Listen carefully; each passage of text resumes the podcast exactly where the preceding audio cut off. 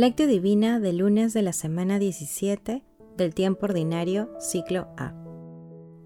El reino de los cielos se parece a un grano de mostaza que uno siembra en su huerta. Aunque es la más pequeña de las semillas, cuando crece es más alta que las hortalizas. Mateo capítulo 13 versículos 31 al 32. Oración inicial. Santo Espíritu de Dios, amor del Padre y del Hijo, ilumínanos con tus dones para que podamos comprender los tesoros de la sabiduría que Jesús nos quiere revelar en este día. Otórganos la gracia para meditar los misterios de la palabra y revélanos sus más íntimos secretos. Madre Santísima, intercede ante la Santísima Trinidad por nuestra petición Ave María Purísima, sin pecado concebida. Paso 1. Lectura. Lectura del Santo Evangelio según San Mateo, capítulo 13, versículo 31 al 35. En aquel tiempo, Jesús propuso esta otra parábola a la gente. El reino de los cielos se parece a un grano de mostaza que uno siembra en su huerta aunque es la más pequeña de las semillas, cuando crece es más alta que las hortalizas. Se hace un arbusto más alto que las hortalizas, y vienen los pájaros a anidar en sus ramas. Les contó otra parábola. El reino de los cielos se parece a la levadura. Una mujer la masa con tres medidas de harina, hasta que todo fermente. Jesús expuso todo esto a la gente en parábolas, y sin parábolas no les exponía nada. Así se cumplió el oráculo del profeta. Abriré mi boca diciendo parábolas, anunciaré lo secreto desde la creación del mundo. Palabra del Señor, gloria a ti Señor Jesús. El pasaje de hoy pertenece al discurso parabólico de Jesús y está integrado por las parábolas de la semilla de mostaza y de la levadura, ubicadas luego de la parábola del trigo y la cizaña.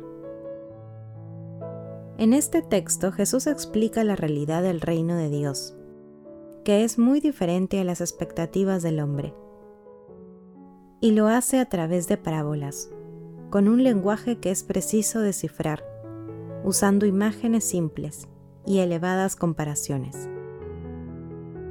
La primera parábola está referida a la semilla de mostaza, la cual, siendo una semilla muy pequeña, puede crecer hasta convertirse en un árbol majestuoso. La semilla es Jesús, que al igual que la semilla, entregará todo en este mundo para la redención del género humano y el florecimiento de su iglesia la cual, al igual que el árbol, dará fruto y cobijará a todos los creyentes.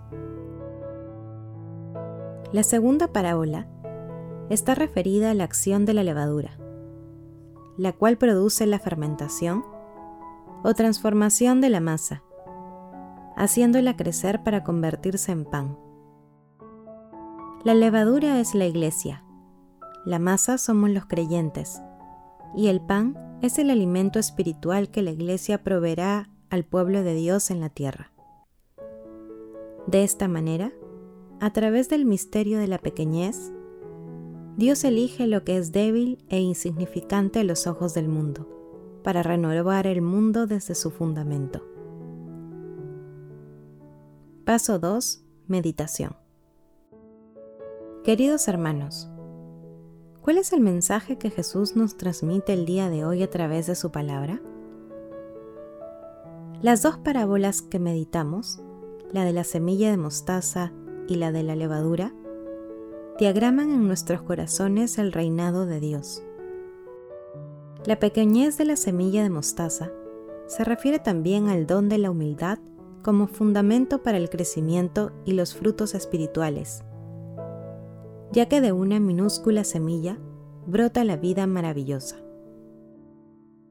La levadura que permite que la masa del pan alcanza el nivel adecuado de fermentación para ser horneado y convertirse en pan, representa la acción divina, silenciosa y transformadora de la Iglesia, que brinda el pan de los ángeles a través de la Santa Eucaristía y la palabra de Dios, buscando siempre la atención preferente de los más débiles y vulnerables, los pobres. Volviendo a la humildad, meditemos con un fragmento de una de las cartas que San Agustín le dirige a Dioscoro.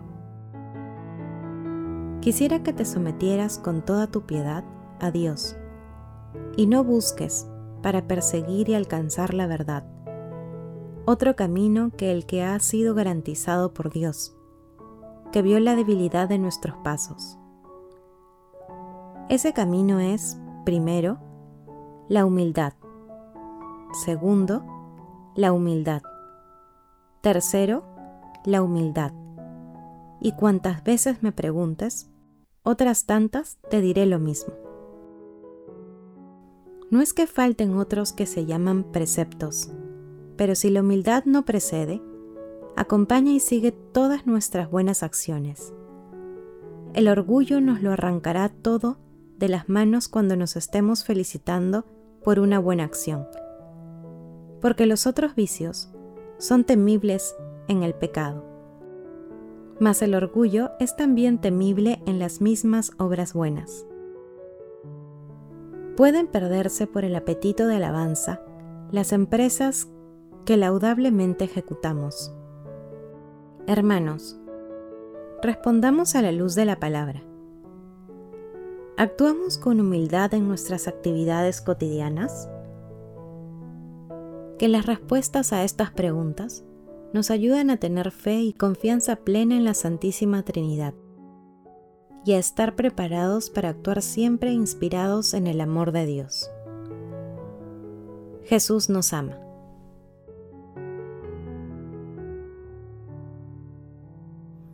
Paso 3.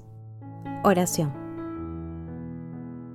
Espíritu Santo, concédenos la paciencia y la confianza en tu acción divina para actuar siempre con humildad y bondad ante el mal que está presente en el mundo. Espíritu Santo, fortalece, ilumina e inspira a la Iglesia para que lleve la palabra de nuestro Señor Jesucristo convertida en acción a todos los confines de la tierra.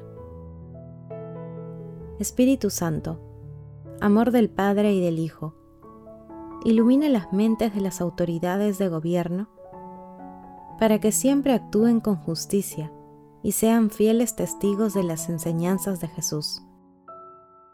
Amado Jesús, Maestro de la humildad, mira con bondad y misericordia las almas del purgatorio y permíteles alcanzar la vida eterna en el cielo.